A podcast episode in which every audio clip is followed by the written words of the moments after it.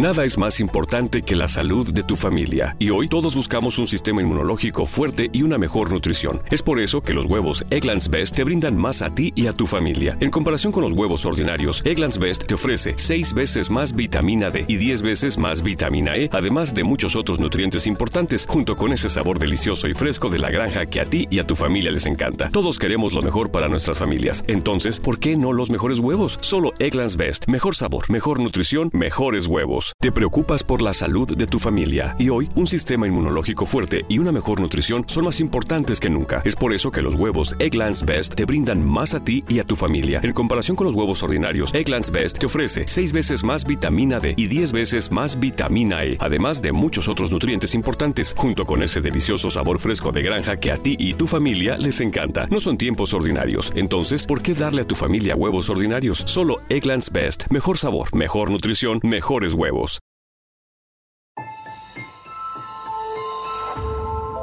Durante años se pensó que el Yeti vivía en los Himalayas. ¡Bienvenidos al Himalaya! Hoy, después de una extensiva investigación, sabemos que no es así. El Yeti está en México. Y este es su espacio. Yo, check this out. Good evening, everybody. We are controlling transmission. Estás escuchando la nueva temporada de La era del Yeti. Tecnología, Actualidad, arte, música, entretenimiento, sexualidad política. y mucho más En este espacio, la era del Yeti.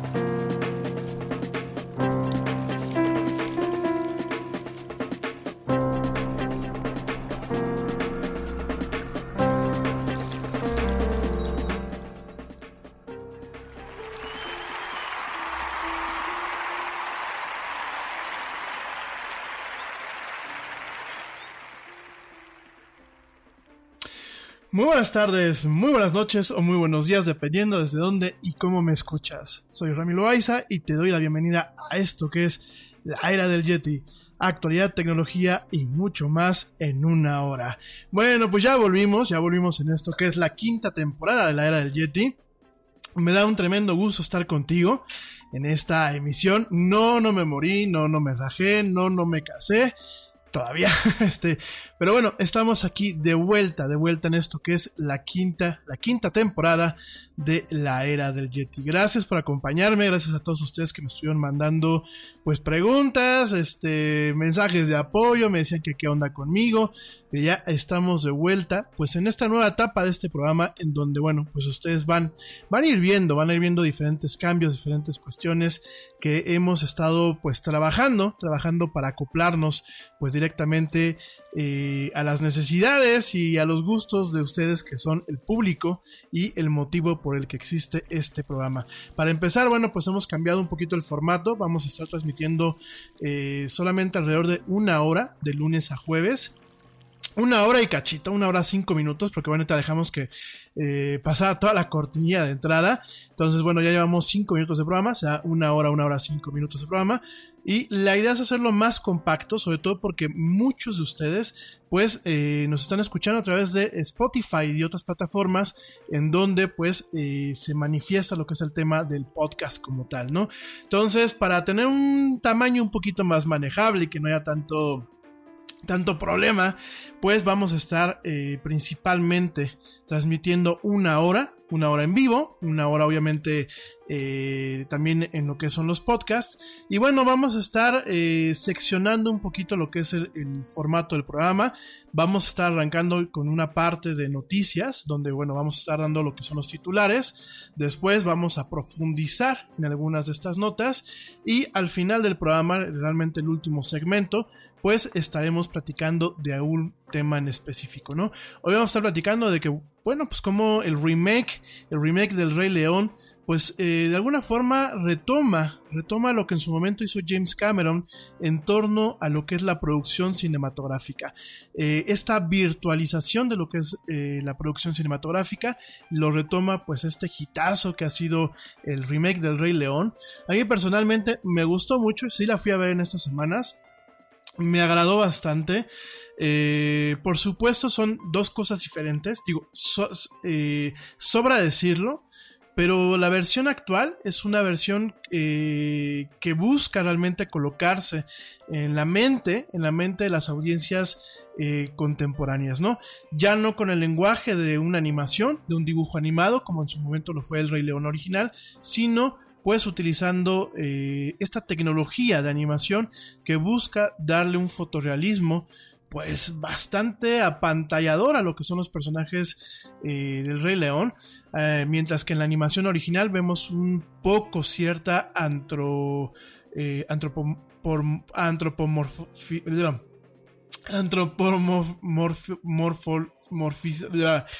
bueno, vemos un poco este, perdón, eh, se me fue la palabra, eh, vemos un poquito este tema de cómo pues se humanizan un poco los animales. En el caso de esta versión contemporánea, pues no lo vemos así, ¿no? Vamos a estar platicando de esto en el último segmento del programa y mientras, bueno, vamos a estar abriendo eh, con lo que son las notas, las notas del día y obviamente su análisis o su comentario en una siguiente sección, ¿no? Así vamos a estar manejando eh, la era del Yeti. Llegará también un día en donde, bueno, pues estamos platicando también temas de sexualidad. Llegará algún día también en específico que ya iremos pues, apartando un poco la agenda, donde platicaremos un poquito de temas de política involucrados a la tecnología. No somos un programa de comentario político ni el noticiero. Realmente, bueno, pues es todo lo que sea enfocado a la tecnología. Habrán días de cultura popular, habrán días de eh, seguridad digital y vamos a mantener lo que pues en su momento hizo a la era del Yeti pues un programa eh, bastante eh, bastante agradable o, bastante original dándole cierta estructura cierta forma y bueno pues cierta consecuencia al respecto, ¿no? Entonces, bueno, vamos a estar eh, pues a lo largo de esta hora platicando estos temas. Te recuerdo que para entrar en contacto conmigo lo puedes hacer a través de las redes sociales, como lo son Facebook. En Facebook, pues directamente busca lo que es la era del Yeti. En Twitter, pues me puedes encontrar como la era del eh, arroba el Yeti oficial. Y en Instagram me puedes encontrar como arroba la era del Yeti. Vamos a empezar con los titulares, los titulares del día de hoy, en cuanto a lo que son las cuestiones tecnológicas y de actualidad en esto que es la quinta temporada de la era del Yeti. La era del Yeti.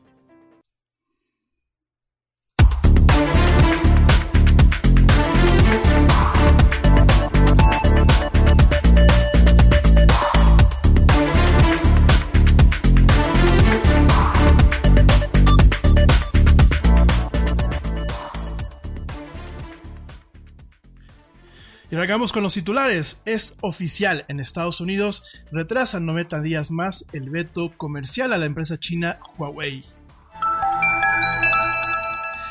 Google lanza una herramienta que detectará si hiciste plagio. En un país como Brasil, donde muchos usuarios no pueden pagar el servicio de Internet, WhatsApp y YouTube se combinan en un poderoso círculo vicioso para difundir teorías de conspiración y desinformación. Fake news. La plataforma de redes sociales Reddit agrega capacidad para live streaming.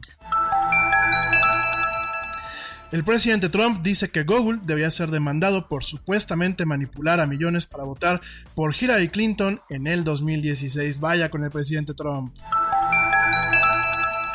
Un nuevo chip de computadora de gran tamaño de la startup Cerebras podría ayudar a las empresas a construir sus inteligencias artificiales más rápidamente y acelerar esta industria.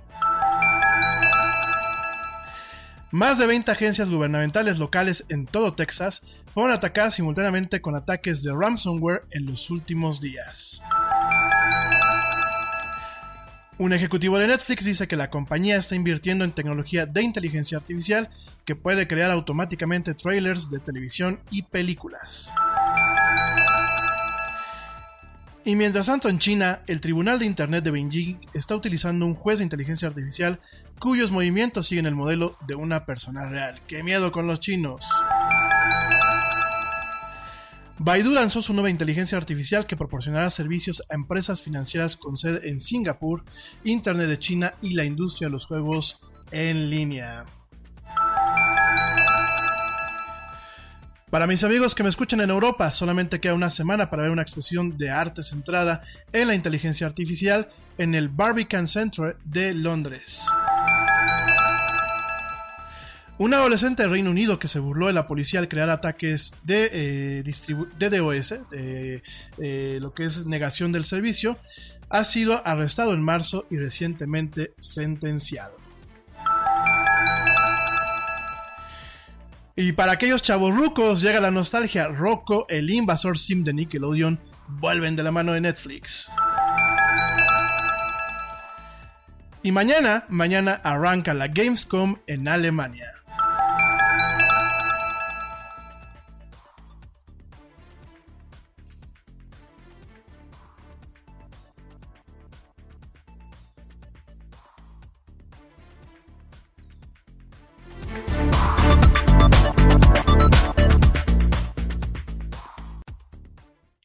Y bueno, me voy rapidísimamente a un corte. Te recuerdo una vez más nuestras redes sociales. Facebook, la era del Yeti. Twitter, arroba el Yeti oficial. E Instagram, arroba la era del Yeti. No tardo, ya vuelvo. Estás escuchando esto que es la era del Yeti.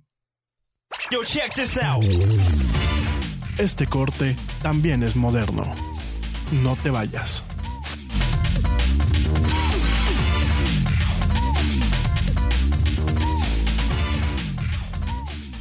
Te preocupas por la salud de tu familia y hoy un sistema inmunológico fuerte y una mejor nutrición son más importantes que nunca. Es por eso que los huevos Egglands Best te brindan más a ti y a tu familia. En comparación con los huevos ordinarios, Egglands Best te ofrece 6 veces más vitamina D y 10 veces más vitamina E, además de muchos otros nutrientes importantes, junto con ese delicioso sabor fresco de granja que a ti y tu familia les encanta. No son tiempos ordinarios, entonces, ¿por qué darle a tu familia huevos ordinarios? Solo Egglands Best. Mejor sabor, mejor nutrición, mejores huevos. Te preocupas por la salud de tu familia y hoy un sistema inmunológico fuerte y una mejor nutrición son más importantes que nunca. Es por eso que los huevos Egglands Best te brindan más a ti y a tu familia. En comparación con los huevos ordinarios, Egglands Best te ofrece 6 veces más vitamina D y 10 veces más vitamina E, además de muchos otros nutrientes importantes, junto con ese delicioso sabor fresco de granja que a ti y tu familia les encanta. No son tiempos ordinarios, entonces, ¿por qué darle a tu familia huevos ordinarios? Solo Egglands Best. Mejor sabor, mejor nutrición, mejores huevos.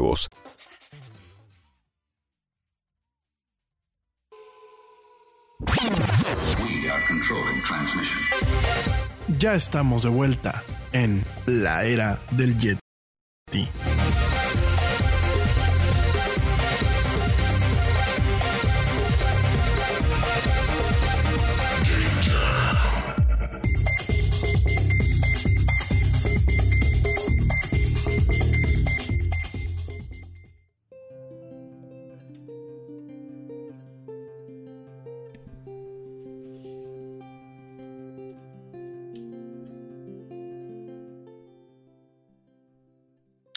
Ya estamos de vuelta en esto que es pues el primer programa de la quinta temporada de la era del Yeti. Hoy, lunes 18 de agosto del 2019. Perdón, 19 de agosto del 2019 en vivo. Para ti que me estás escuchando pues en este momento a través de Spreaker.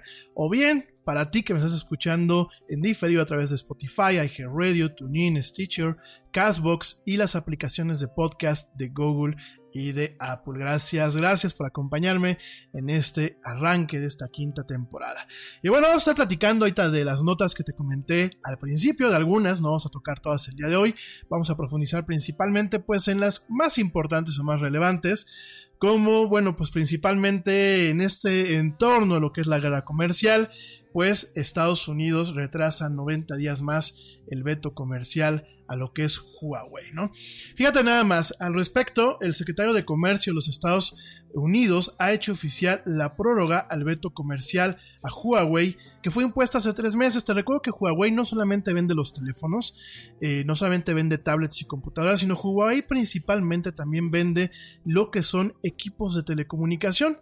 Todas aquellas máquinas y todos aquellos sistemas que se utilizan, por ejemplo, para la conectividad de Internet actualmente, sobre todo aquí en México, e inclusive no solamente con los modems o los puntos de acceso que eh, tienes tú en tu hogar, en tu, en tu oficina, en tu negocio, para la gente que me está escuchando en México, sino todo lo que son eh, aquellos equipos que están en las células de telecomunicación, estas antenas que pues permiten la comunicación celular, la comunicación móvil, eh, todos estos sistemas que se encuentran directamente en las centrales telefónicas pertenecen a esta empresa que es Huawei, ¿no? Y habíamos platicado en hace algunas emisiones aquí en, esto que es la Yeti, pues todo el problema que iba a significar en su momento, pues eh, el que directamente tengamos una situación en donde pues Estados Unidos prohíba la comercialización de esta tecnología, no solamente dentro de Estados Unidos, sino en aquellos países que mantienen tratados de libre comercio con este país norteamericano, ¿no? Eh, al respecto, bueno, pues hasta hace unas horas todavía era un misterio la situación de Huawei con los Estados Unidos, pues a pesar de que la eh, agencia noticiosa Reuters ya había mencionado que el gobierno aparentemente iba a dar esta prórroga, Trump había anunciado que Huawei era un peligro para la seguridad nacional otra vez y que probablemente no terminarían haciendo negocios con ellos, ¿no? Sin embargo, bueno, pues salió el secretario de Comercio de los Estados Unidos, este señor Wilbur Ross, y hizo oficial una prórroga de 90 días más para el veto comercial a Huawei, lo que significa que la empresa china podrá seguir util- utilizando tecnología de los Estados Unidos y hacer negocios con estas mismas empresas hasta finales de noviembre. Al respecto, el señor Wilbur Ross mencionó lo siguiente a través de sus redes sociales y en un comunicado oficial de la Casa Blanca, en donde algunas de las empresas rurales allá en Estados Unidos dependen de Huawei, por lo que les estamos dando un poco más de tiempo para que busquen varias alternativas. No todos son buenas noticias, aunque la prueba le da un respiro a Huawei. eh, este señor Wilbur Ross también mencionó que hoy mismo se añadirán 46 empresas adicionales a la lista de prohibiciones de Huawei, por lo que más de 100 compañías de los Estados Unidos no podrán hacer negocios con, eh, con China una vez que se aplique este veto comercial. De momento, bueno, pues ninguna compañía norteamericana ha recibido una licencia para trabajar con Huawei, pues para el gobierno de Trump, la máxima compañía de tecnología china sigue representando un riesgo para la seguridad nacional. Miren, no es tanto un tema de seguridad nacional, si bien es cierto que siempre existe el riesgo en todo este tipo de cuestiones eh, de infraestructura principal que se diseñan, eh, que existan, bueno, pues estas llamadas backdoors y ese tipo de cuestiones en donde pues pudiesen los chinos en alguna cuestión o en alguna ocasión entrar a checar lo que o la información que pasa por estos sistemas. Eh, se han hecho diferentes investigaciones en donde no se ha comprobado ni se ha logrado tener evidencia real de que esto pasa y realmente pues esto es parte de toda esta guerrita comercial que Estados Unidos trae en contra de lo que son los chinos, ¿no? Es una guerra comercial que nos afecta a todos, que afecta a diferentes partes del mundo, que ya empieza a generar presiones en torno a temas de recesión, en temas de incertidumbre económica, que se van sumando, que se van apilando, ¿no? Por un lado tenemos un Brexit allá en el Reino Unido, un Brexit que puede declararse sin eh, acuerdo, esa salida de la Unión Europea sin acuerdo, lo cual sería pues bastante, bastante crítico para la economía del Reino Unido y economías que dependen de este país. Tenemos pues obviamente la guerra comercial, tenemos una desaceleración, inclusive en el bloque de la economía europea, por ahí ya empiezan a, manejarse algunas versiones en donde lo que es Alemania está ya experimentando una recesión en los próximos meses. Obviamente en América Latina las cosas no son tampoco tan positivas y eh, todo esto pues se ve también obviamente afectado por esta guerra comercial que no solamente afecta a los Estados Unidos y a China, que son los dos principales gigantes que la están jugando, sino afecta a los países que hacen negocios con estas empresas, ¿no? Afectan directamente a países que importan ese tipo de tecnologías, que no tienen la capacidad de producirlas y los afectan circunstancialmente porque aunque la lógica nos indicaría, por ejemplo en un caso como, es, como es el de México, que si un iPhone se fabrica en China y que bueno, si este iPhone va a tener un tema de aranceles para su importación en Estados Unidos, en teoría pues no tendría que significar algún problema para México. Sin embargo, las cuestiones son un poco más complejas y en muchas ocasiones primero llega un cargamento de estos productos a Estados Unidos y de ahí se distribuye a otros países, ¿no? Por lo cual podríamos experimentar aquí en México pues ya incrementos sustanciales a, los ya, ya, altos precios que tenemos en diferentes artículos de tecnología, ¿no? Por ahí el otro día escuchaba que la tecnología era un lujo, no, perdónenme, hoy en día es una necesidad, es una necesidad tener buenas computadoras, es una necesidad tener buenos teléfonos, es una necesidad contar con tecnología de punta para el desarrollo científico, tecnológico y de negocios en un país, ¿no? De pronto se vuelve muy prohibitivo que una computadora te cueste a lo mejor casi cerca de 80 mil pesos y seguramente este tema de los aranceles y la guerra comercial podría, podría empeorar esta situación. Vamos a ver qué pasa con el berrinchito del señor Trump, que realmente es para darle a tolito con el dedo, como decimos aquí en México, a toda su base votante, ya que Estados Unidos realmente no tenía ningún problema grave con sus relaciones comerciales entre China y Estados Unidos. Bueno, ni hablar. Oigan, pasando a otras noticias. La era del Pues un poco más interesantes o menos eh, deprimentes, aunque bueno, la gente que quizás me está escuchando, algunos de los que van a la universidad quizás pongan cara de fuchi cuando les dé esta nota, y es que Google lanza una herramienta que detectará si hiciste un plagio en tus trabajos escolares. Fíjate que nada más que se trata de un reporte de originalidad, es una nueva función para la plataforma Google for Education que compara los textos con frases similares contenidas en Internet para saber si hubo el famosísimo copy-paste. Fíjense nada más, ya existe este sistema de hecho, bueno, pues Classroom, eh, eh, que ya no, no, es Classroom, es este Blackboard, esta plataforma para educación en línea, ya, ya cuenta con un, eh, con un este, sistema, con un sistema que permite verificar si realmente el trabajo que está entregando pues es un trabajo original o tiene un cierto tema de plagio. Sin embargo, la diferencia de la propuesta de Google es principalmente en tres aspectos, ¿no?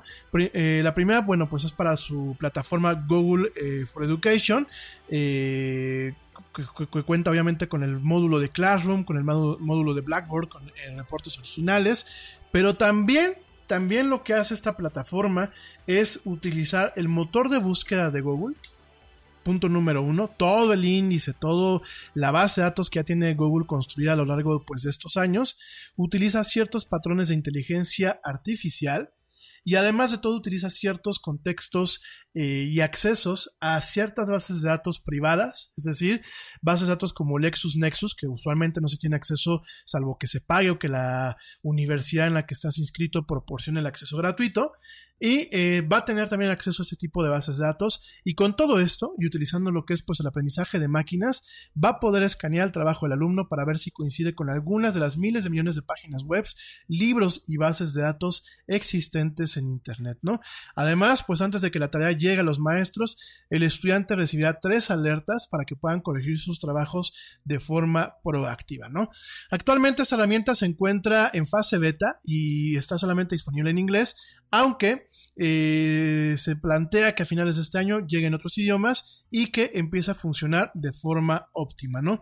Cuando comience a funcionar, los maestros se ahorrarán mucho tiempo y trabajo y los alumnos podrán aprender porque no solamente se, se detectará el plagio, sino que también hará recomendaciones para citar de forma correcta y apegarnos a ciertos estándares cualquier texto. Así que bueno, pues eh, la educación realmente se está viendo muy beneficiada del tema tecnológico. Eh, todavía me extraña mucho la forma en la que muchos maestros y muchos alumnos voltean a ver a estas plataformas. Por ahí me toca ver inclusive gente de maestría que no sabe ni hacer una maldita búsqueda en internet y de ya nos está llegando este tema, ya no es el futuro, ya no es cuando, así que cuando el mañana nos alcance, ya lo tenemos aquí y entre antes lo adoptemos, entre antes, pues realmente nos pongamos, como decimos aquí en México, flojitos y cooperando para el tema de la tecnología, yo creo que eh, mejor será para todos nosotros, ¿no? Esto viene con un contraste, ¿no? Sobre todo para aquí, a, un país como México, en donde, bueno, pues acaba de entrar una nueva escuela mexicana con libros de texto que dejan mucho que desear, con capacitaciones a maestros que dejan muchísimo que desear y sobre todo con un alumnado que sigue siendo o sigue buscando la, mediocridad en muchos niveles. Yo no puedo entender cómo en las universidades eh, eh, los alumnos siguen esperando que los maestros les tienen que dar todo digerido y en la boca, que tienen que tener prerrogativas, y no solamente a nivel licenciatura, me ha tocado ver a nivel maestría gente quejándose que por qué dejan mucha tarea, que por qué dejan muchas cosas, me ha tocado ver pues también falta de profesionalismo en las plataformas digitales, tanto por parte de los profesores como por parte de los alumnos, y definitivamente pues yo creo que llegará una época en donde realmente eh, el uso de estas tecnologías empezará en algún momento a presionar para que realmente pues la gente nos pongamos las pilas, ¿no? Creo que en países como el mío, yo creo que, y como el nuestro, la gente que nos está escuchando, pues en otros países de Latinoamérica, eh, que tenemos un rezago tremendo en diferentes cuestiones eh, de estas índoles, yo creo que tenemos que ya empezar a hacernos la mentalidad y realmente abrir la cabeza sin importar la edad que tengamos ni el nivel académico que tengamos, en que estas herramientas están llegando para quedarse, que redefinirán el plano educativo y que tendremos que entrarle sí o sí eh, con riesgo de realmente quedarnos rezagados en lo que es la economía y eh, la aldea del conocimiento global, ¿no? Yo sé que todo eso suena muy bonito y que veces es un tema mercadológico cuando todo esto se platica, pero más vale que realmente lo vayamos entendiendo, ¿no? Me queda claro que en un país como México, bueno, pues será un sexenio bastante negro en, en este sentido.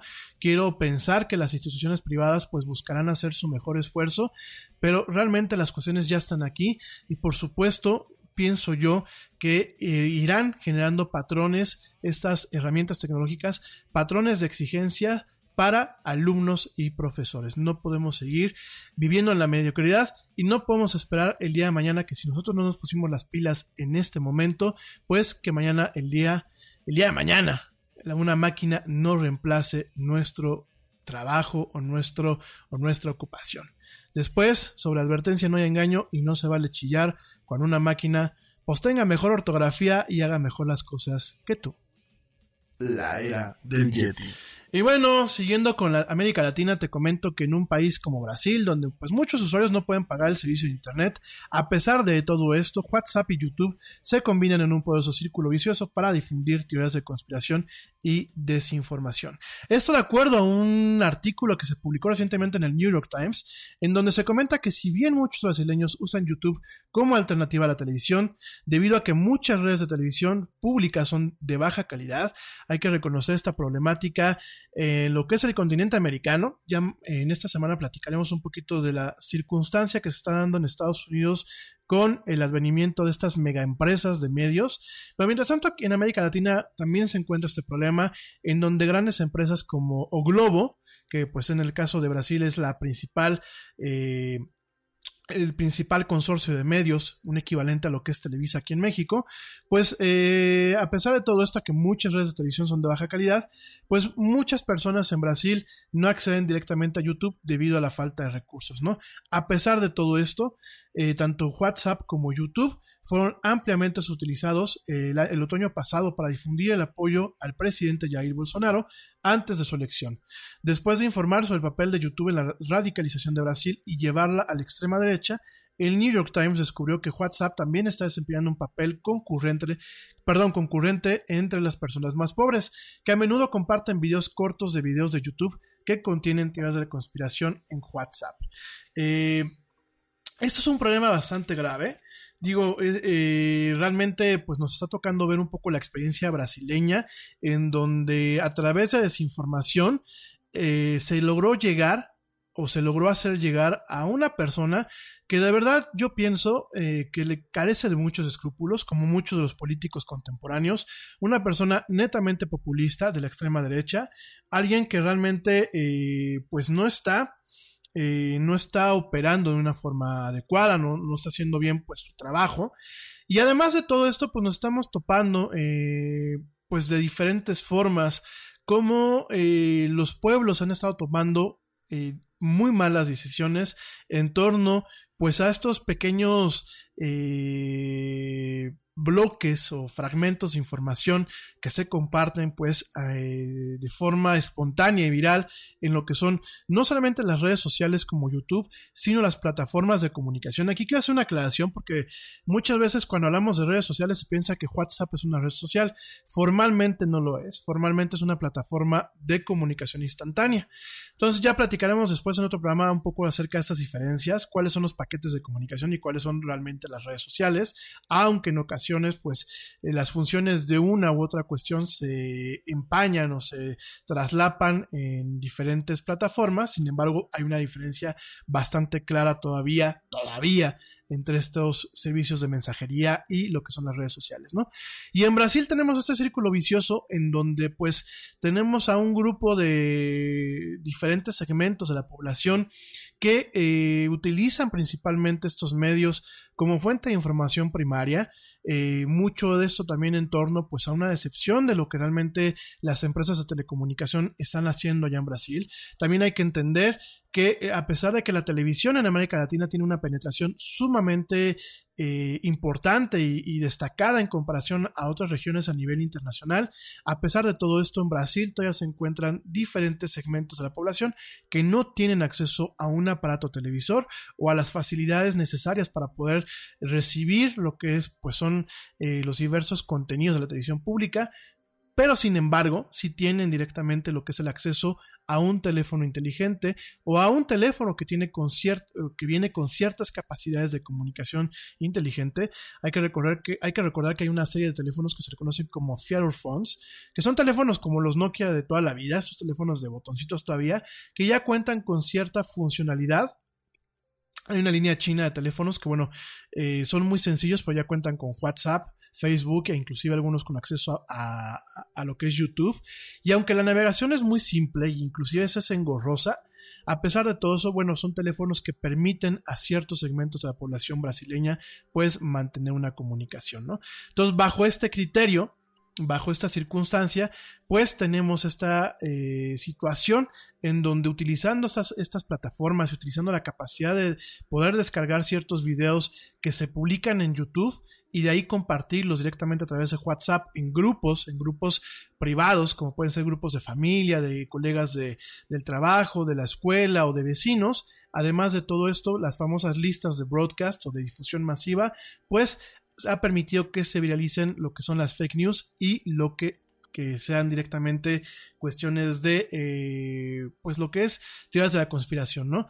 Dicho todo esto, pues eh, te platico de Brasil, porque Brasil es uno de los mercados más importantes eh, de América Latina y muy probablemente lo veamos en las siguientes elecciones. Aquí en México nos tocó una embarradita el año pasado, en Colombia pues un poquito también, en Argentina ahorita lo están viviendo, eh, con este regreso a lo que es el kirchnerismo, eh, de veras que qué vergüenza, yo creo que de verdad los pueblos latinoamericanos no entendemos, nos gusta vivir en la mediocridad, pero bueno, eso es punto y aparte. Todo esto lo estamos viendo a través de estos medios que se han vuelto más poderosos que los medios convencionales como la televisión y los periódicos. Entonces, bueno, pues nos vamos a tocar, nos va a tocar verlo a nosotros los mexicanos el año que viene, perdón, en el 2021 con las elecciones, en donde quizás todo ese tipo de herramientas pues permitan llegar a donde la televisión y otros medios no llegan actualmente. Hay que tener mucho cuidado con todo esto. La era del Yeti. Y bueno, te platico que hablando de plataformas eh, de redes sociales, Reddit agrega capacidad para live streaming. Esta plataforma Reddit es una, red social bastante interesante. No es como Facebook, para la gente que no la conoce, no es como Twitter. Es principalmente como una especie de tablero de discusión en donde, bueno, tanto comentarios como temas eh, van siendo calificados por los mismos usuarios para que aparezcan dentro de lo que es la conversación principal o sencillamente para que no aparezcan, ¿no? Y al respecto, bueno, pues Reddit... Eh, el día de hoy todo lo que son los redditors, toda la gente, todos los usuarios que pertenecen a esta red social, se sorprendieron al ver aparecer un nuevo subreddit, una nueva, una nueva, un nuevo tablero eh, extraño llamado RPAN, eh, que comenzó a publicar algunos mensajes crípticos desde el viernes, incluido uno que decía, hoy vivimos en una sociedad donde muchos eligen tener una voz televisada. Al respecto se llama Reddit Public Access Network y parece que el cofundador Steve Hoffman ha recurrido a la creciente popularidad de la transmisión en vivo de video como una nueva fuente potencial de ingresos para Reddit. Pero el potencial de abusos aquí parece enorme, ya que dado el tamaño de Reddit y la reputación de algunos de sus subreddits políticos, como R de Donald Trump, por incursión al extremismo de los últimos años, puede eh, generar eh, pues directamente cuestiones netamente negativas en esta plataforma en donde pues ya van a poder transmitir en tiempo real en vivo y en directo, pues la cuestión de video, ¿no? Al respecto, bueno, pues ha creado algunos criterios para prohibir que se publique en este RPAN, en este subreddit, eh, que incluyen transmisiones que contienen desnudez, contenido sexualmente sugerente, violencia gráfica, comportamiento ilegal, peligroso, promoción de engaño o contenido que se haya visto como altamente ofensivo molesto para el redditor promedio, ¿no? Fíjense nada más, ya todo el mundo está entrando al tema del video. ¿Por qué? Porque el video da cierta coherencia o da cierta credibilidad a muchas de esas cosas que se dicen aunque sean falsas, ¿no? Y Reddit pues le está entrando también este quite. Hay que recordar que Facebook tiene su tema de Facebook Live, Twitter tiene su parte de Periscope, en el caso de YouTube pues también se tiene la parte de YouTube Live y ahora Reddit está Fíjense que en México no es tan aceptada esta, esta, plataforma, no es tan recurrida, sin embargo sí se encuentran diferentes temas bastante interesantes, es como un foro de discusión gigante con diferentes temitas dentro de cada comunidad o de cada eh, subreddit, y bueno, es interesante y habrá que estar monitoreando ¿Qué van a hacer los grupos extremos como los de Héroe de Donald Trump? Que pues es un subreddit exclusivamente dedicado a lo que es el presidente Donald Trump y todas sus creencias e ideologías. Habrá que ver este tipo de personas cómo van a utilizar este subreddit para transmitir mensajes en vivo, ¿no? Se me ocurre, y espero equivocarme, que alguien como tan nefasto como el señor Alex Jones regrese a tener visibilidad utilizando pues esta plataforma, ¿no? Y al respecto, la era del. Al respecto del señor Donald Trump, te comento que el presidente Trump dice que Google debía ser demandado por supuestamente manipular a millones para votar por Hillary Clinton en 2016. Eh, con este, esta cantadita de, o este temita que tienen los gobiernos populistas, está le echando la culpa al pasado y está le echando la culpa de todo a, todo el mundo menos a ellos, pues Trump, Trump criticó al gigante tecnológico en un tweet al hacer referencia a un informe de Robert Epstein, un psicólogo que alega que encontró evidencia de que los resultados de búsqueda de Google estaban influyendo en los votantes. Este señor Epstein lo comentó pues más que nada en torno a un favor eh, a un favor hacia la eh, en aquel entonces eh, candidata demócrata Hillary Clinton y un tema un poco de la intrusión rusa en lo que son las elecciones a partir de eh, resultados de búsqueda de fake news en Google que son negativos. Sin embargo, pues Google, eh, que diga, el, señor Trump pues, eh, manipula esa información y comenta en un tweet que Google manipuló a 2.6 de 2.6 millones a 1.6 millones de votos por Hillary Clinton en las elecciones de 2016 eh, tuiteó Trump diciendo de que, bueno, pues este demócrata había reconocido y de que realmente la, la señora Hillary Clinton le estaba haciendo trampa. Y luego agregó que su victoria fue aún mayor de lo que se pensaba. Fíjense nada más cómo le dan eh, estos gobiernos, cómo cambian, cómo, cambian la información, una información que sale, ellos voltean la tortilla e intentan pasarla a su favor. Algunos teóricos pues dicen que Trump sigue sin soportar de que el voto popular, este voto real, de democracia directa que no tiene nada que ver con el colegio electoral, le daba el triunfo a Hillary Clinton en vez de dárselo a él. Pues nada más para que te des cuenta. La era del Yeti. Y bueno, rápidamente antes de irnos a un corte te comento que más de 20 agencias gubernamentales locales en todo el estado de Texas, allá en Estados Unidos, fueron atacadas simultáneamente con ataques de ransomware o este malware que permite secuestrar pues información de las computadoras los últimos días, ¿no?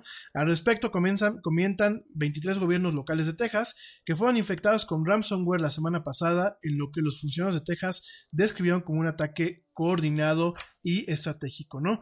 El ataque tuvo principalmente eh, lugar el viernes por la mañana, eh, hora de Estados Unidos, cuando varios gobiernos locales más pequeños de Texas informaron problemas para acceder a sus datos del Departamento de Recursos de Información de Texas, el DIR.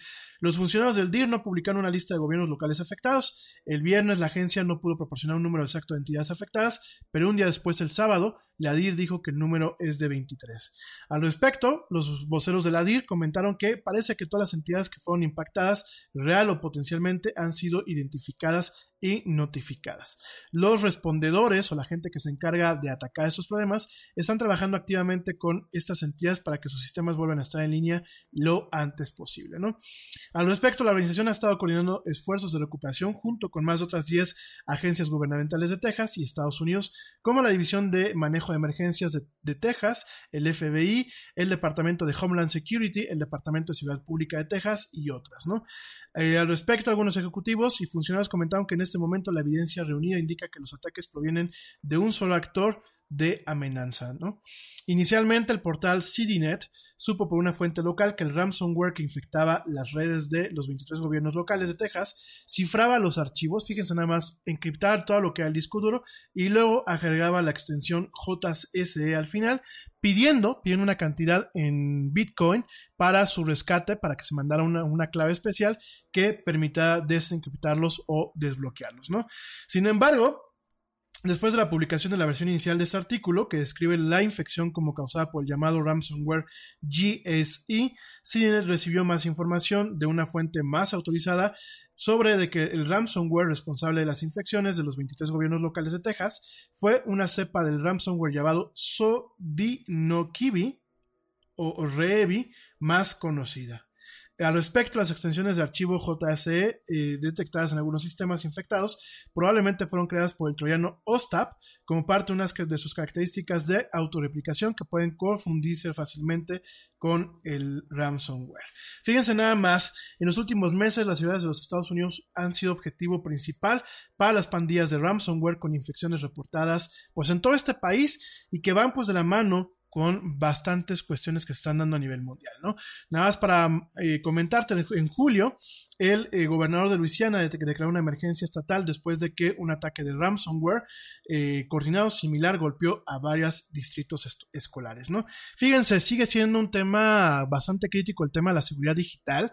La guerra digital está en todo su apogeo y yo siempre pienso que mientras tú veas las barbas de tu vecino cortar, pon las tuyas a remojar. Creo que países como México, como ya lo platicábamos hace unos programas, no han tenido la seriedad para identificar todos estos problemas que hoy por hoy eh, realmente se manifiestan eh, principalmente en lo que son algunas empresas, algunas pymes, pequeñas y medianas empresas en este país, y eh, muy probablemente en algún momento lo empezamos a ver en el gobierno que al final del día pues eh, son casos aislados pero que en algún momento pueden llegar a afectar pues operaciones importantes como puede ser las operaciones electrónicas del SAT eh, lo que es el servicio de tributación aquí en México la, la, hacienda para la gente que me escucha de otros países lo que es también la seguridad social lo que son los servicios de emergencia los servicios legislativos todos aquellos servicios que dependen de cuestiones electrónicas.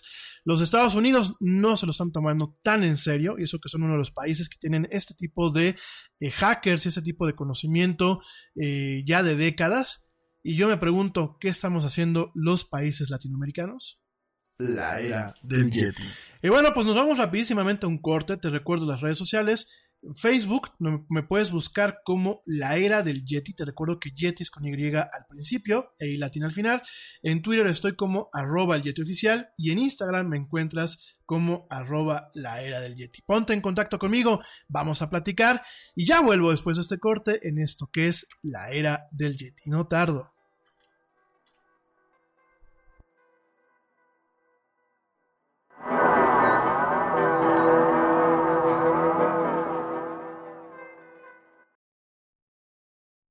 Yo, check this out. Este corte también es moderno. No te vayas.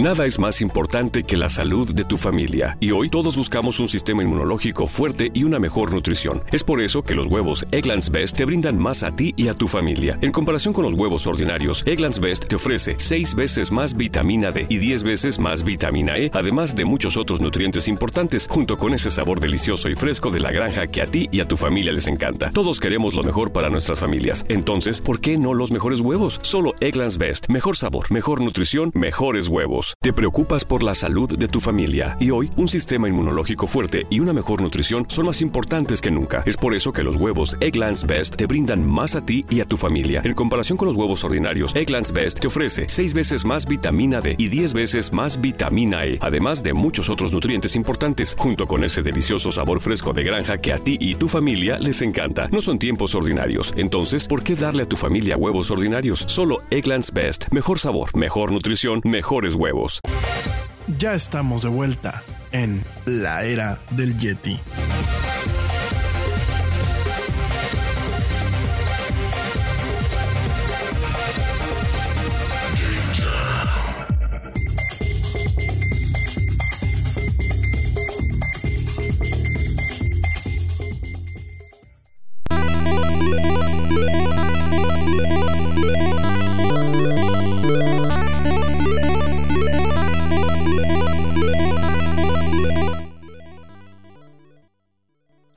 Y ya estamos de vuelta en esto que es la era del Yeti Mini. Gracias a ti que me sigues acompañando en esta misión. Continuamos con las notas. Eh, te comento que, bueno, pues un ejecutivo de Netflix dice que la compañía pues ya está invirtiendo en tecnología de inteligencia artificial que puede crear automáticamente trailers de TV y de películas. Bueno, Netflix es una empresa que ya tiene bastantes sistemas de aprendizaje de máquinas, esto, todo esto que se le conoce como deep learning y algunas cuestiones de inteligencia artificial en lo que es su plataforma, principalmente para el tema de recomendaciones y para la forma en la que se muestran o que eh, se presentan algunas de las eh, contenidos de esta, de esta aplicación. Y bueno, pues eh, es normal, es normal que eh, el siguiente paso sea la capacidad de generar ciertos trailers o promocionales en tiempo real utilizando eh, inteligencia artificial que puedan tener una mejor resonancia un mayor impacto con cada uno de los usuarios, ¿no? Al respecto te cuento que, bueno, pues un ejecutivo de Netflix dice que la compañía pues está invirtiendo en este tipo de tecnología. Eh, al respecto, bueno, Gregory Peters, director de producto de Netflix, dijo en una llamada de ganancias de julio, esas conferencias que hacen para presentar lo que son los informes eh, cuatrimestrales de ganancias eh, a nivel eh, pues de bolsa y, para inversionistas, comentó que la compañía está invirtiendo en tecnología que puede indexar personajes y escenas en una película para que los creadores de avances realmente puedan enfocar su tiempo y energía en el proceso creativo, ¿no? No es la primera vez que una compañía tecnológica propone llevar inteligencia artificial a Hollywood. Ya en el 2016, la 20th Century Fox, que hoy pertenece a Disney, se acercó al gigante tecnológico IBM para crear el primer tráiler de película cognitiva para su película de terror Morgan, que trata sobre un niño humano con bioingeniería que se libera de sus creadores, ¿no? Al respecto, pues el sistema de aprendizaje automático de Watson montó un avance que consideró suspenso al analizar la película visualmente para identificar personajes, objetos y paisajes, eh, comentaron científicos de IBM en ese momento, ¿no? También consultó una base de datos interna para identificar emociones e interpretar el estado de ánimo de la música para determinar si se suponía que una escena era espeluznante, aterradora o tierna, ¿no? Todo el proceso proceso tardó pues, aproximadamente 24 horas en completarse después de que Watson vio la película, lo que indica la creciente aptitud de las máquinas para clasificar emociones humanas, ¿no? A pesar del progreso, el tráiler de Morgan todavía requirió que un editor humano al final del proceso puliera una versión final de este tráiler, ¿no? Eh, pues al respecto, bien, fíjense que el tráiler, ya lo sabemos, son comerciales de una película, son aquellas partes pues que te invitan, eh, te invitan realmente a que eh, vayas al cine o las rentes o la descargues para poder verla. Y eh, pues al respecto también, eh, lo que está buscando Netflix pues es optimizar, optimizar eh, de alguna forma la ingestión de todo lo que es una película. ¿A qué llamo ingestión? Bueno, cuando tú vas a cargar lo que son eh, los clips o los contenidos o los cortes de una película en un sistema de edición para poder pues montar lo que es un tráiler o montar contenidos adicionales, pues cada uno de los clips se corta digámoslo así, de la película original, se le pone un título, se le ponen palabras claves, de tal forma que yo como editor pueda buscar en una base de datos los clips que dentro de mi cabeza o dentro del guion o el storyboard aparezcan para que yo pueda montar pues lo que es un tráiler. Eso se tiene que hacer de, forma todavía hasta la fecha manual. Tienes a una persona que está viendo la película, que la ve dos o tres veces, va tomando notas y va haciendo eh, cortes. Primero, muchas veces hacen hasta en papel, ¿no? En, una, en, un papel se hace una EDL, que es una eh, Edit Design List, en donde, bueno, pues se van marcando qué, este, eh, de, qué de qué minuto a qué minuto, de qué segundo a qué segundo, pues contemplas el clip, el clip que pues es este cachito de película, y ya con eso se van eh, haciendo los cortes, después se le ponen los títulos, después se le ponen palabras clave, y después, bueno, se carga todo eso en un sistema centralizado, en servidores, para que después el editor, el que va a hacer el tráiler, pues se siente y jale los clips directamente a su aplicación, los monte y después publiquen estos trailers, ¿no?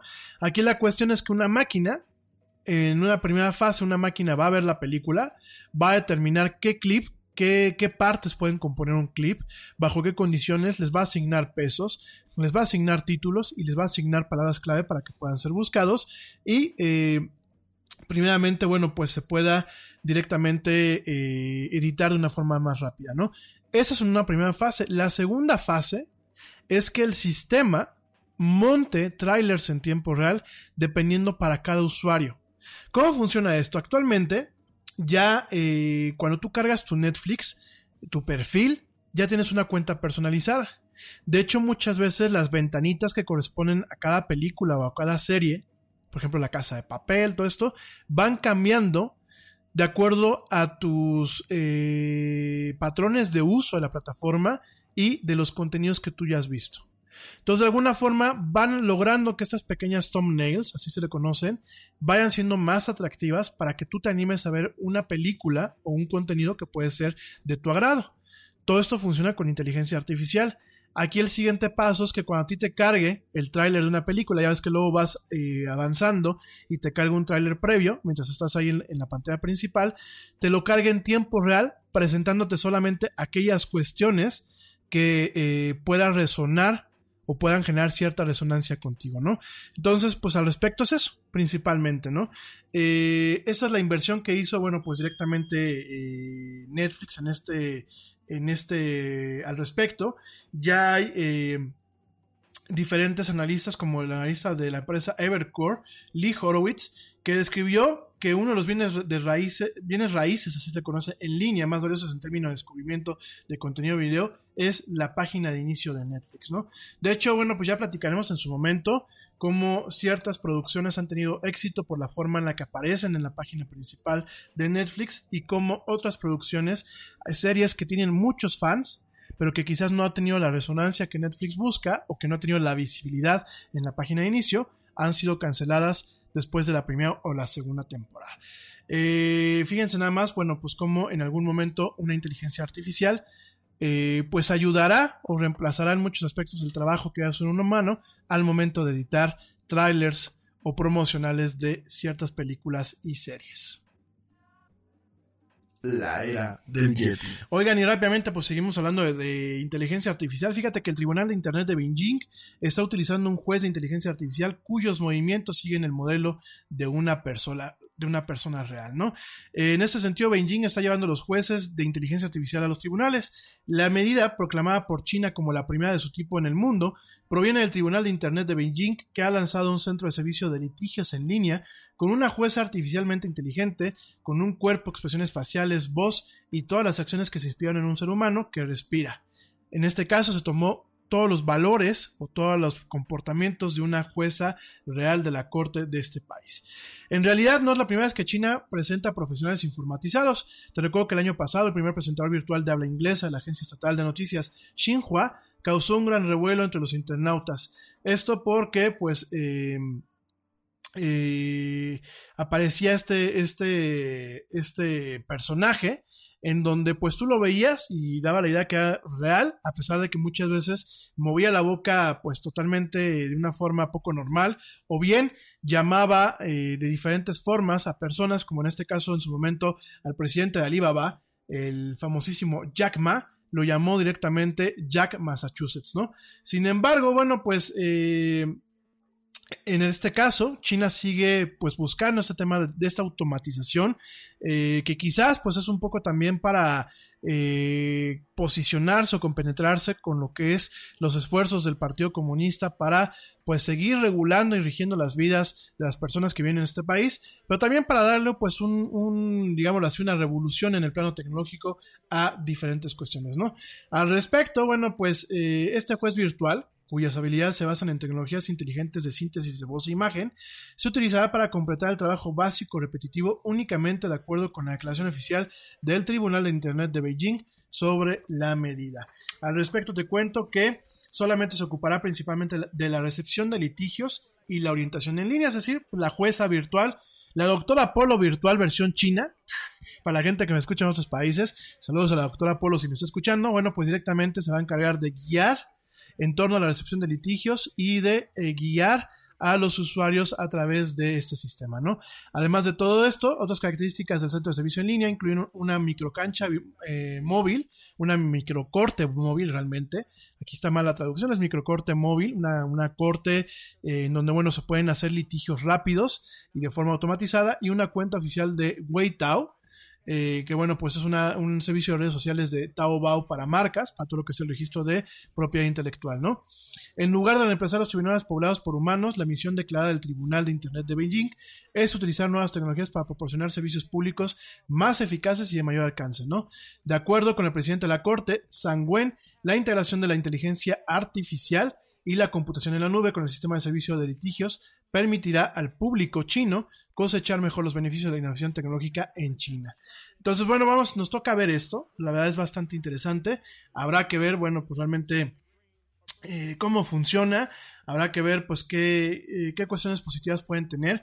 Y aunque mucho lo que hacen los chinos es para mantener el control eh, del Partido Comunista, hay que reconocer que hay cosas que quizás bien aplicadas de forma autónoma, en donde el gobierno no tenga, pues, las manos directamente metidas, quizás eh, tomando pues la diferenciación de poderes, en este caso pues lo que es el poder eh, eh, judicial y en este caso lo que son ciertas normas pues de contención, me atrevo a pensar que quizás el día de mañana podría garantizar juicios más rápidos, procesos legales más rápidos, más justos y eh, donde todo esté totalmente transparentado, donde no haya de que se perdió el expediente, se falsearon las declaraciones, no eran las suficientes evidencias, no había suficientes pruebas. Me atrevo a pensar que la inteligencia artificial no reemplazando a los seres humanos, sino ayudándolos, quizás el día de mañana, al igual que lo del tema del score social que ya lo platicamos hace algunos programas, quizás pueda cambiar la forma en la que se hace justicia para bien de los ciudadanos de los diferentes países.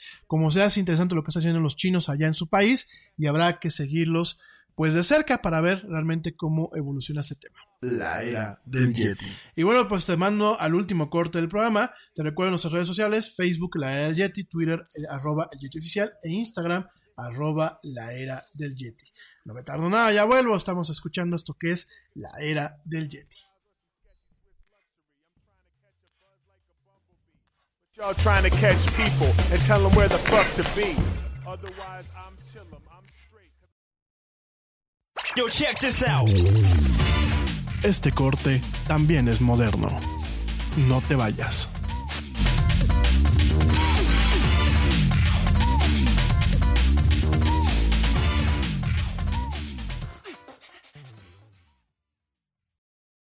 Hot flashes, irritability, intimate dryness, even unsatisfying sex. Hi, I'm Dr. Alyssa Dweck, a board certified OBGYN who has spent over 20 years helping women just like you safely find relief from these very natural symptoms without having to resort to hormones. To help my patients feel their best, I recommend products from Bonafide Health. Bonafide is a women's health company dedicated to providing women with non hormonal and clinically validated products that work. Bonafide provides safe and effective solutions to manage a range of menopausal, sexual health, and PMS related symptoms. That's why I recommend Bonafide products to my patients every day. In fact, I am also a Bonafide medical advisor. What I like most is that Bonafide products provide women real relief without compromise. Ladies, don't waste another minute feeling less than your best. Go to hellobonafide.com and use code radio39 to save 20%. That's hellobonafide.com and code radio39. These statements have not been evaluated by the FDA. These products are not intended to diagnose, treat, cure, or prevent any disease. Offer valid on subscription only.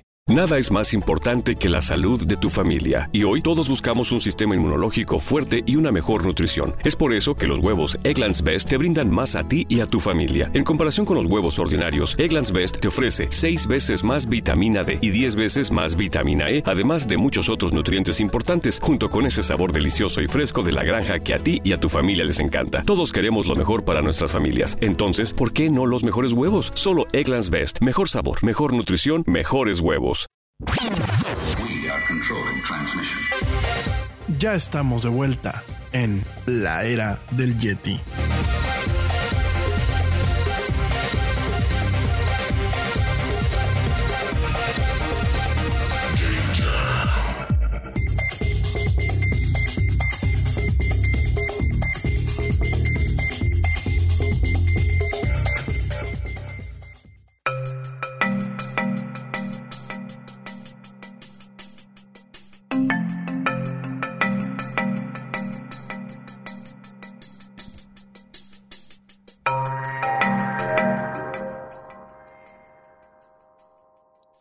Ya estamos de vuelta en esto que es la era del Yeti. Mil gracias a la gente que me escucha. Saludos a toda la gente que me hace el favor de escucharme en México, en Colombia, en Venezuela, en Argentina, en Chile, en Costa Rica, en Guatemala, en Uruguay, en Perú, en España, en Reino Unido. También a la gente que me escucha en Holanda, en Francia, en Italia, en eh, Suecia, en Suiza, en Noruega, en Finlandia y por último en Islandia. Gracias a toda la gente que me escucha a nivel mundial en esto que es la era del Yeti. Ya mañana mando saludos personalizados. Ahorita por, por temas de este nuevo formato, que aunque lo estuvimos practique, practique, ya nos estamos colgando un poquito del tiempo. Así que bueno, ya mañana mando saludos personalizados a toda la gente que me hace el gran favor de escucharme, a todo este público que pues forma la comunidad de lo que es la era del Yeti. Oigan, antes de irme directamente con el tema el tema ya de este programa, que probablemente lo tengan que seguir platicando el día de mañana. Déjame te comento esta nota en donde, bueno, pues Rocco, el invasor Sim, vuelven en la mano de Netflix.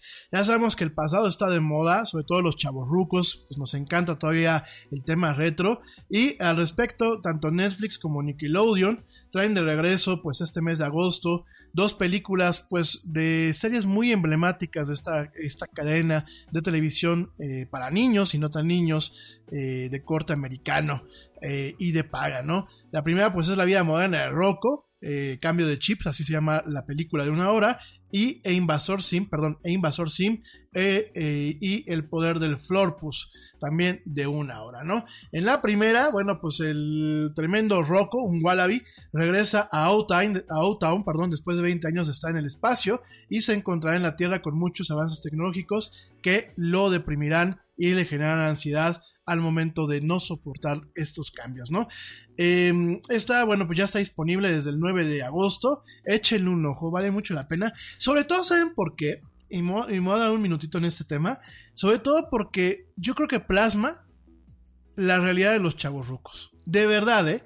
Yo me chuté los primeros 10 minutos de este especial, no lo he terminado de ver, pero lo que alcanzo a ver es a un roco que ya desde la primera, desde su serie, porque se llamaba La vida moderna de Rocco, y ya no soportaba muchos de los clichés de los 90 o muchas de las cuestiones de los 90, aquí regresa con una crítica a lo que es pues el siglo XXI y donde vemos a un Rocco que en, muchas eh, cuestiones puede ser, digámoslo así, pues una, un avatar de la audiencia en donde no tolera el cambio, lucha por de alguna forma regresar al pasado, circunstancialmente, pues tomando en cuenta que es una caricatura al pasado que regresa a través de Netflix, nos toca ver esto y nos toca ver una crítica muy eh, divertida, eh, utilizando pues este tema de la animación, de realmente pues como muchas personas los chavorrucos nos comportamos en pleno siglo XXI, ¿no?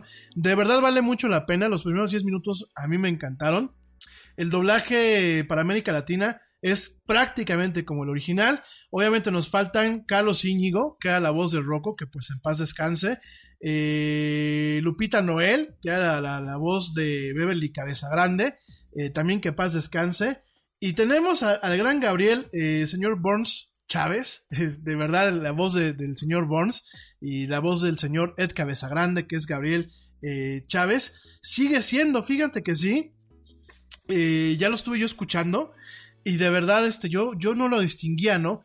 Yo creo que como que el señor eh, Gabriel Chávez como que a lo mejor andaba ronco el día que grabó el programa, o a lo mejor el director de doblaje le, le dijo que hiciera la voz un poco más como de, de una persona mucho más mayor, mucho más madura, eh, para tratar de reflejar el cambio pues que 20 años tuvieron en el personaje de Cabeza Grande.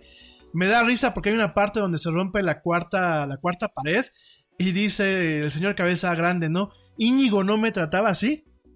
Y me reí mucho porque es pues una mención, un homenaje a este señor eh, que en paz descanse, eh, eh, Carlos Íñigo, que hacía la voz de Rocco, en donde, bueno, pues el señor Gabriel Chávez, la voz también del señor Burns de los Simpsons, pues hace honor y mención a esta persona. De verdad, véanla, eh, para los fans de la cultura popular de los noventas y de Nickelodeon, de verdad vale la pena verla. Y bueno, también regresa el invasor Sim y el poder de Florpus, en donde, bueno, pues eh, este pequeño extraterrestre no ha podido desistir de su plan de conquistar la Tierra. Eh, y Deep, su eterno enemigo, tampoco ha desistido de su plan de desenmascararlo, ¿no? ya llegó a la plataforma el viernes pasado, el viernes 16 de agosto. Eh, por ahí vi un review que me gustó mucho, en donde, bueno, pues Div no solamente vemos un tema de luchar contra el invasor Sim, sino de reencontrarse con su padre, este... Eh, ¿Cómo se llama el, papá de Div? Se me fue el nombre, el doctor Molécula, no, el doctor Molécula, no. Este... Bueno, ya, ya les platico pero este atómico, una cosa así, que siempre salía con sus lentes y con una capa de laboratorio. Y bueno, me, me comentan que está bastante bien. Habrá que ver, que ver esta obra de John M. Vázquez, que también marcó mucho los 90 y parte del principio del año 2000. Y pues ya estas series están en Netflix para que no te la pierdas. Perdón, no series, películas.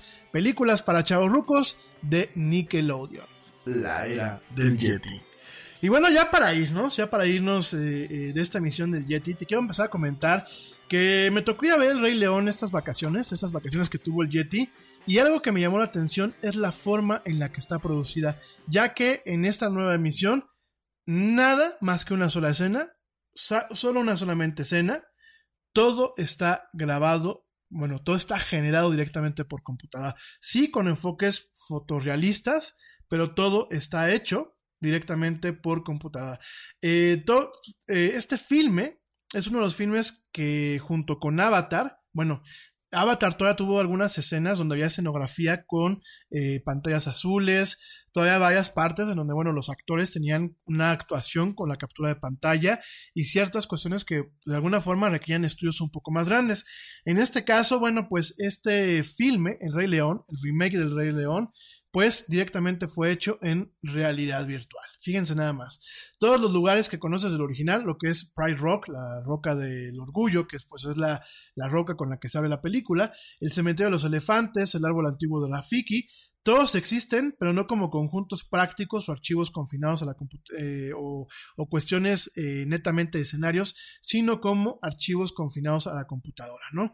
Viven dentro de una especie de videojuego de cine, con entornos virtuales de 360 grados, llenos de animales digitalizados, alrededor de los cuales eh, John Favreau, que fue el que hizo esta película y el libro de la selva, y su equipo podían deambular. Háganse cuenta que estaban dentro de unas estas experiencias de realidad virtual que se han puesto de moda aquí en México y en otros países, en donde a través de lentes, sensores y equipos que de alguna forma emulaban el trabajo de equipo cinematográfico de la realidad, pero todo digitalizado, esto te lo comento, todo eso dentro de un entorno virtual. Fíjense nada más. Eh, por ejemplo, hay una toma, bueno, para empezar, pues esto realmente se hizo en una bodega, vamos a decir las cosas pues eh, de forma un poco eh, figurativa, pero era una bodega, un estudio grande de producción, en donde solamente habían computadoras y un espacio gigante totalmente vacío. Todo lo demás que no se alcanzaba en este espacio vacío eran cámaras, sensores y sistemas especializados. Y habían ciertos equipos de cinematografía como grúas y algunos dollies. El dolly pues es un carrito con llantas que lo que hace es mover la cámara. Pero no habían cámaras, mi gente. Así como lo escuchas, no habían cámaras más que las únicas cámaras que estaban colgadas en el techo y en algunos tripiés que eran para registrar la posición de los directores y de ciertos actores en el espacio virtual. Pero no había cámaras de cinematografía. Fíjate, en Avatar se utilizó una versión de esta tecnología, sin embargo, habían cámaras. Habían cámaras que registraban pues ciertos eh, movimientos de los personajes y de los actores en ciertos entornos virtuales. Aquí no. Aquí solamente habían eh, los dollies y las grúas, pero en vez de tener cámaras tenían directamente pantallas. Entonces, ¿qué tenías? Tenías un operador de cine que a través de la pantalla podía hacer movimientos como si estuviese en un entorno real, pero todo era a través de la computadora. De hecho, bueno, pues John Favreau, eh, su equipo y los actores se ponían sus cascos de realidad virtual, cascos de, la empresa Oculus y de la empresa HTC, eh, estos, estos, eh, estos cascos de realidad virtual HTC Vive, se los ponían y con eso se tenían acceso a todas las herramientas del oficio cámaras, eh, poder poner los animales, poder definir las rutas que iban a seguir los animales eh, caminando ya de forma automatizada, piedras, todo eso, todo de forma virtual. Hazte cuenta que, pues, por ejemplo, Simba hablaba con Sasu, el asesor de su padre, y el sol no cae sobre la cara de Simba como debería. Fabru o el supervisor de efectos visuales, Rob Legato, solamente agregaban una luz virtual usando los guantes y usando los cascos para aumentar la intensidad, ¿no? En el mundo real está el llamado volumen, que se me hacía un conjunto si hubiera algo en él. En cambio, el volumen de este gran espacio, que era lo que te comentaba, solamente se instalaron orugas y grúas, pero para visores, estas pantallas, o directamente eh, algunos equipos que de alguna forma buscaban reemplazar el tamaño y el peso de las cámaras que se estaban reemplazando. Sin embargo, bueno, son visores que están adornados con discos, globos de plástico de gran tamaño que emiten señales infrarrojas y otro tipo de sensores que lo único que hacían era marcar los diferentes elementos dentro del espacio virtual. Entonces, por ejemplo, para bloquear una escena, los, eh, los directores se ponían los cascos y averiguaban exactamente dónde iban las cámaras y las luces para capturar mejor la acción. De hecho, bueno, pues esto todo era como un tema hasta de partida de ajedrez o como, como un montado de maquetas, en donde primero se montaba toda la escena, después se le daba reproducir, se movían los diferentes animales con las animaciones y los gestos, y luego eso se grababa si quedaban a conformidad, ¿no? Fíjate nada más, ¿no? Entonces, eh, esto se vuelve muy interesante porque de alguna forma nos está permitiendo entender hacia dónde se va todo el tema de lo que es la realización cinematográfica.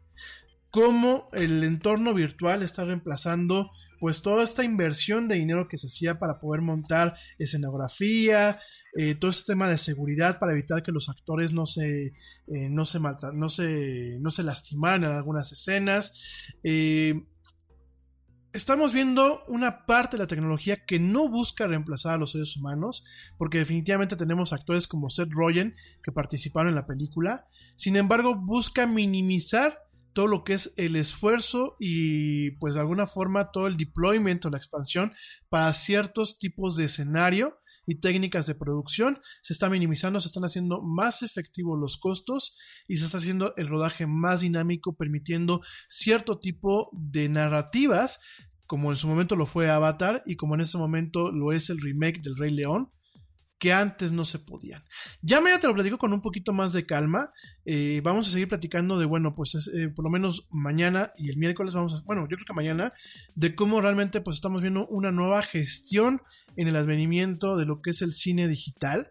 El cine digital, bueno, se piensa que solamente porque se tienen cámaras digitales, pues ya tenemos este tema. No, estamos viendo pues un paso más en donde ya no dependemos de estas cámaras fabricadas por Arri, por Sony, por Panaflex, eh, por IMAX, sino dependemos principalmente de computadoras, sensores y mecanismos que me permiten virtualizar todo, ¿no?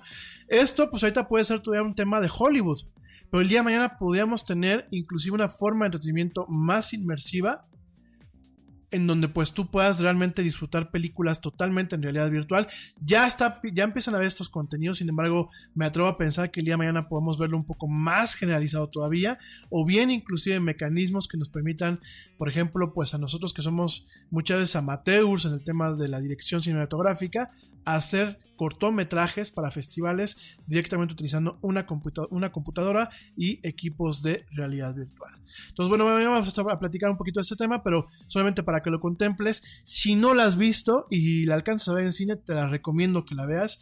A pesar de que hayas visto la versión original y que hayan ciertas discrepancias que digas, ah, prefiero la versión animada, te recomiendo de todos modos que la veas para que veas hacia dónde va la tecnología y los homenajes que se le hacen a la película original. De hecho, cuando se canta el Hakuna Matata, se rompe la cuarta pared una vez más y se hacen menciones a lo que es la película animada original, ¿no?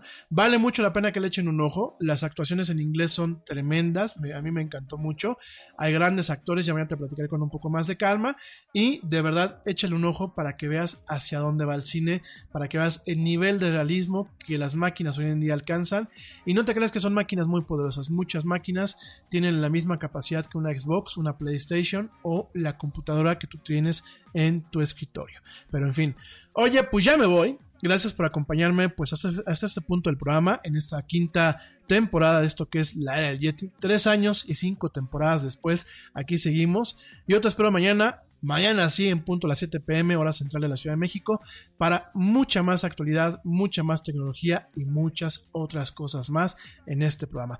Ponte en contacto conmigo, ten un excelente principio de semana, si me estás escuchando en vivo, si me estás escuchando en diferido, ten un excelente día, tarde o noche, dependiendo de cómo me hayas escuchado y en dónde me hayas escuchado.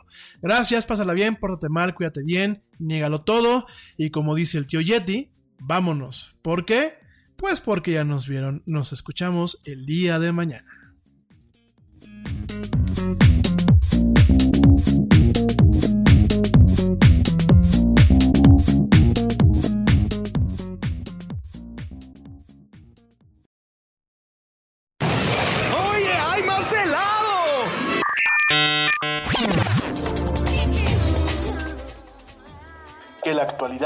No te deje helado. Te esperamos en la siguiente emisión de La Era del Yeti.